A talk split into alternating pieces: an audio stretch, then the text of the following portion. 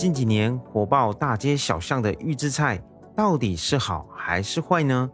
预制菜究竟是造福了人类，还是生活质量的倒退？Hello，我是牙云，我在空中陪你随意聊。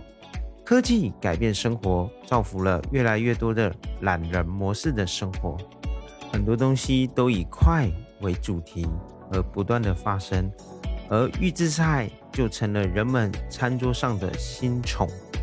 就算有人从前没有听说过预制菜，当然你只要点过外卖，就很有可能已经吃过了预制菜了。那什么是预制菜呢？它为何如此高的市场需求？为何会引发网友们的强烈反应和争议呢？其实啊，预制菜也叫料理包，就是将可食用的原料经过预加工制成半成品或者是成品的产品。根据需要的配料、各种的辅料，可能就会使用食品添加剂，可以保质期长一点，而且具有食用方便的特点。先来说说预制菜的优点啊。首先，第一个，对于工作繁忙的人来说，预制菜免去了买菜、洗菜、切菜的工序，节省了烹饪的时间，省心又便捷。第二个，对于餐饮经营者来说，预制菜的出现有很大的程度上降低了人力、物力和时间成本，甚至啊，出餐快，供应外卖尤其方便。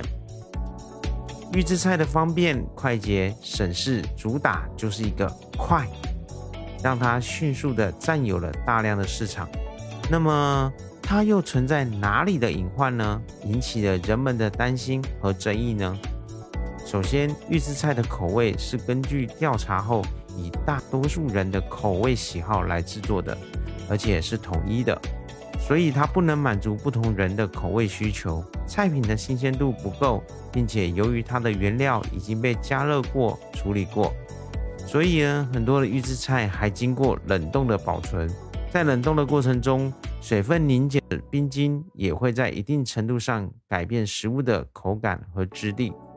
另一方面，就是它的食品安全和健康问题，食材来源选品是不是安全可靠，食客们很难了解。而且啊，预制菜需要储备时间较长，且为半熟制品或者是熟制品。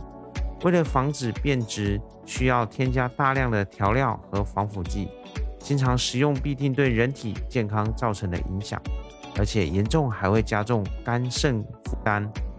不仅如此，为了增加风味和口感，预制菜加入了大量的盐、糖和油脂，长期食用会增加患高血压、糖尿病、心脑血管疾病等慢性的疾病风险。